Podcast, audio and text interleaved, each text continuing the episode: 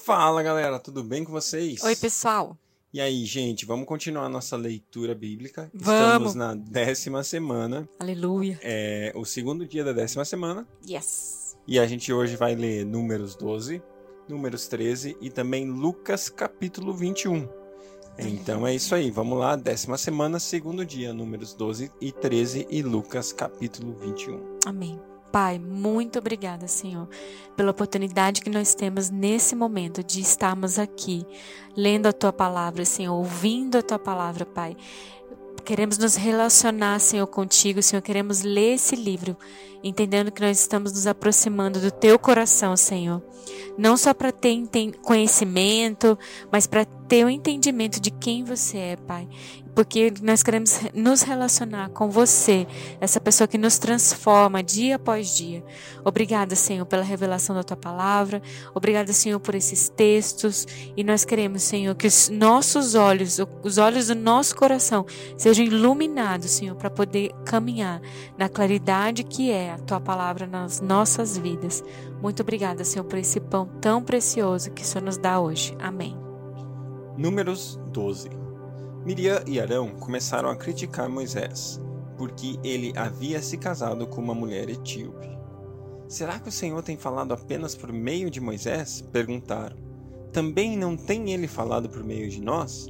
E o Senhor ouviu isso. Ora, Moisés era um homem muito paciente, mais do que qualquer outro que havia na terra.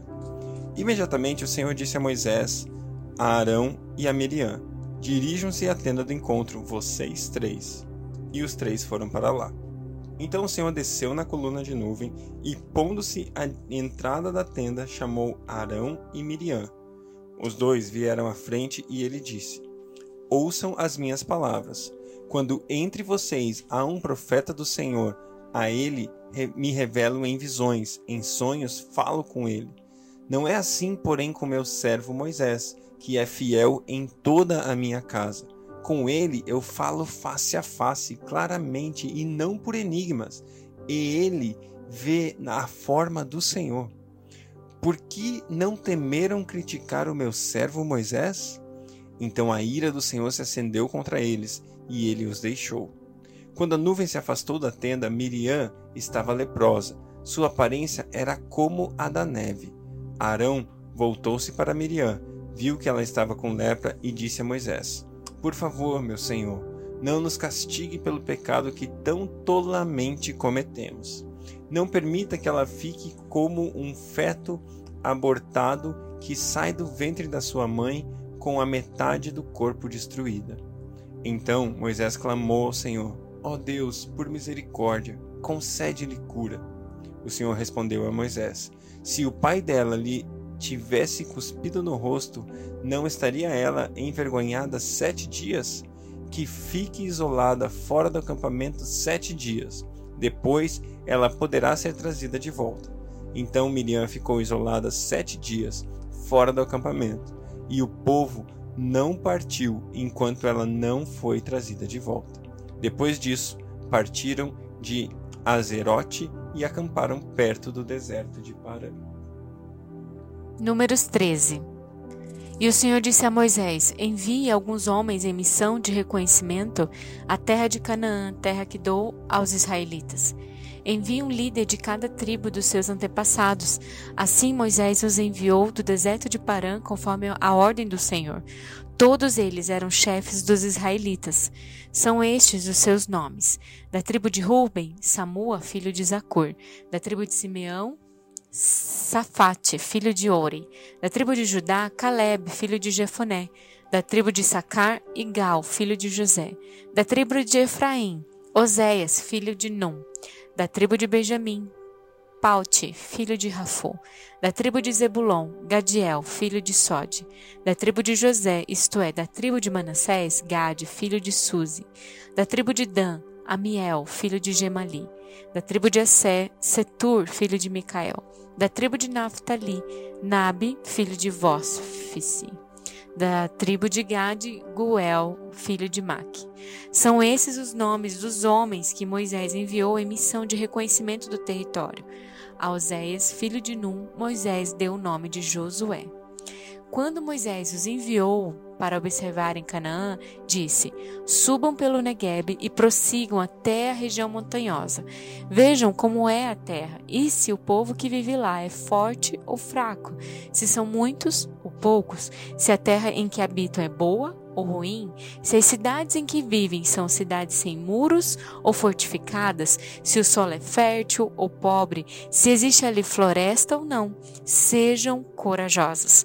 Tragam alguns frutos da terra. Era a época do início da colheita das uvas, e eles subiram e observavam observaram a terra desde o deserto de Zin até Reob, na direção de Lebo-Hamat. Subiram do Negueb e chegaram a Hebron, onde viviam Aimã, Cesai e Talmai, descendentes de Enac. Hebron havia sido construída sete anos antes de Zoan, no Egito. Quando chegaram ao vale de Escol, cortaram um ramo da qual pendia um único cacho de uva, e dois deles carregaram o cacho, pendurado numa vara. Colheram também romãs e figos. Aquele lugar foi chamado Vale de Escol por causa do cacho de uvas que os israelitas cortaram ali. Ao fim de 40 dias, eles voltaram da missão de reconhecimento daquela terra.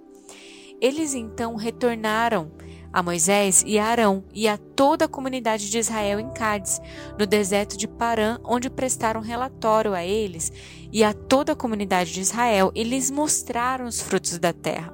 E deram o seguinte relatório a Moisés: Entramos na terra qual você nos enviou, onde há leite e mel com fartura. Aqui estão alguns frutos dela. Mas o povo que lá vivia é poderoso e as cidades são fortificadas e muito grandes. Também vimos descendentes de Enaque. Os amalequitas vivem no Negueb, os hititas, os jebuseus e os amorreus vivem na região montanhosa, os cananeus vivem perto do mar e junto ao Jordão. Então Caleb fez o povo calar-se perante Moisés e disse: Subamos e tomemos posse da terra, é certo que venceremos. Mas os homens que tinham ido com ele disseram: Não, não podemos atacar aquele povo, é mais forte do que nós. E espalharam entre os israelitas um relatório negativo acerca daquela terra e disseram: A terra para a qual fomos em missão de reconhecimento devora os que nela vivem. Todos os que vimos são de grande estatura. Vimos também os gigantes, os descendentes de Enac, diante de quem parecíamos gafanhotos, e nós, e nós a eles. Esse texto é incrível, eu amo essa leitura, eu amo esse texto onde a gente consegue entender algumas coisas a respeito da maneira de Deus. Primeira coisa, Deus tem para mim e Deus tem para você promessas. Deus nos prometeu muitas coisas na minha, na sua vida. E todas essas promessas, elas vêm até nós, é, ou elas nos são dadas, mas nós precisamos entender que para conquistar a promessa é necessário passar por um processo. Sim, e nesse processo, muitas vezes, a nossa visão pode se tornar turva, muitas vezes as dificuldades podem se apresentar, assim como eles viram as dificuldades diante daquilo que havia sido prometido a eles. Uma coisa que é fácil notar nesse texto é que a promessa de Deus é fiel, é verdadeira, dá para mim e dá para você nos é, colocarmos, colocar a confiança da nossa vida sobre a palavra de Deus ou sobre a promessa de Deus. Porque de fato, assim que o povo entrou na terra, eles viram um lugar que mana leite e mel. Eles viram cachos de uva tão grandes que era necessário dois homens para carregá-lo. Eles viam abundância, eles viram a promessa de Deus era verdade. Aquilo que Deus prometeu para mim e prometeu para você é verdade. E existe o processo de conquistar, o processo de entrar, que não significa que vai ser simples, não significa que vai ser fácil, não significa que vai ser tudo suave. Muito pelo contrário, a gente vai continuar lendo aqui, nós vamos ver guerras e batalhas que esse povo passou para conquistar a terra. Mas uma coisa é fato: eles tinham algo para conquistar. E essa conquista é o terceiro aspecto que eu quero falar. Quando nós conquistamos aquilo, é precioso.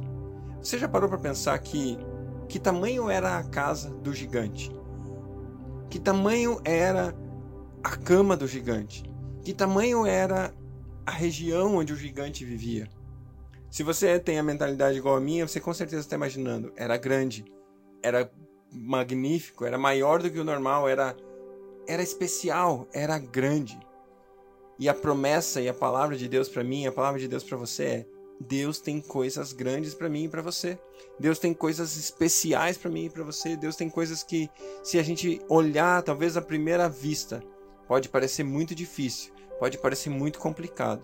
Mas quando nós cremos na promessa, passamos pelo processo e conquistamos aquilo, nós vamos desfrutar das grandes coisas que Deus tem para mim e das grandes coisas que Deus tem para você.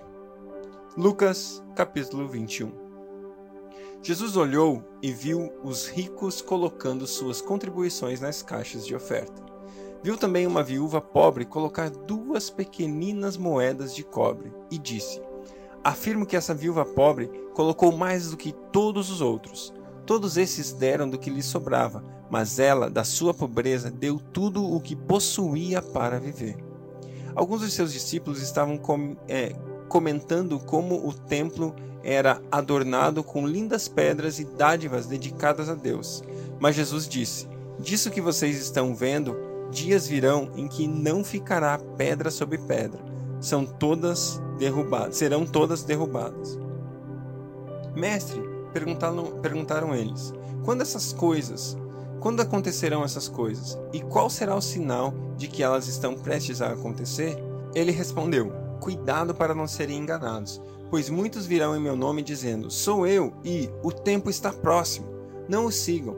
Quando ouvirem falar de guerras e rebeliões, não tenham medo. É necessário que primeiro aconteçam essas coisas, mas o fim não virá imediatamente. Então lhes disse: Nação se levantará contra nação e reino contra reino. Haverá grandes terremotos, fomes e pestes em vários lugares, e acontecimentos terríveis e grandes sinais provenientes do céu. Mas antes de tudo isso, prenderão e perseguirão vocês. Então eles os entregarão às sinagogas e prisões, e vocês serão levados à presença de reis e governadores, tudo por causa do meu nome. Será para vocês uma oportunidade de dar testemunho, mas convençam-se de uma vez que não devem preocupar-se com o que dirão para se defender, pois eu lhes darei a palavra e sabedoria e que nenhum dos seus adversários será capaz de resistir ou contradizer. Vocês serão traídos até por pais, irmãos, parentes e amigos, e eles entregarão alguns de vocês à morte. Todos odiarão vocês por causa do meu nome. Contudo, nenhum fio de cabelo da cabeça de vocês se perderá. É perseverando que vocês obterão vitória. Quando virem Jerusalém rodeada de exércitos, vocês saberão que sua devastação está próxima. Então os que estiverem na Judéia fujam para os montes, e os que estiverem na cidade saiam, e os que estiverem no campo não entrem na cidade, pois estes são os dias da vingança, em cumprimento a tudo que foi escrito. Como serão terríveis aqueles dias para as grávidas e para as que estiverem amamentando. Haverá grande aflição na terra e ira contra o povo cairão pela espada e serão levados como prisioneiros para todas as nações. Jerusalém será pisada pelos gentios, até que os tempos deles se cumpram. Haverá sinais no sol, na lua e nas estrelas.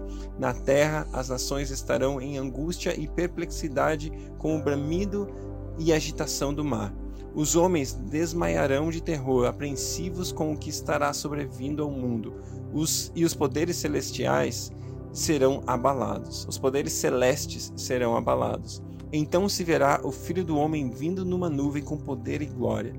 Quando começarem a acontecer essas coisas, levantem-se e ergam a cabeça, porque está próxima a redenção de vocês. Ele lhes contou essa parábola. Observe a figueira e todas as árvores. Quando elas brotam, vocês mesmos percebem e sabem que o verão está próximo. Assim também quando virem essas coisas acontecendo, saibam que o reino de Deus está próximo. Eu asseguro a vocês que não passará essa geração até que todas estas coisas aconteçam. Os céus e a terra passarão, mas as minhas palavras jamais passarão. Tenham cuidado para não sobrecarregar o coração de vocês de liber, libertinagem, bebedeira e ansiedades da vida, e aquele dia venha sobre vocês inesperadamente, porque ele virá sobre todos os que vivem na face de toda a terra. Estejam sempre atentos e orem para que vocês possam escapar de tudo o que está para acontecer e estar em pé diante do Filho do Homem. Jesus passava o dia ensinando no templo e, ao entardecer, saía para passar a noite no monte chamado das Oliveiras. Todo o povo ia de manhã cedo ouvi-lo no templo.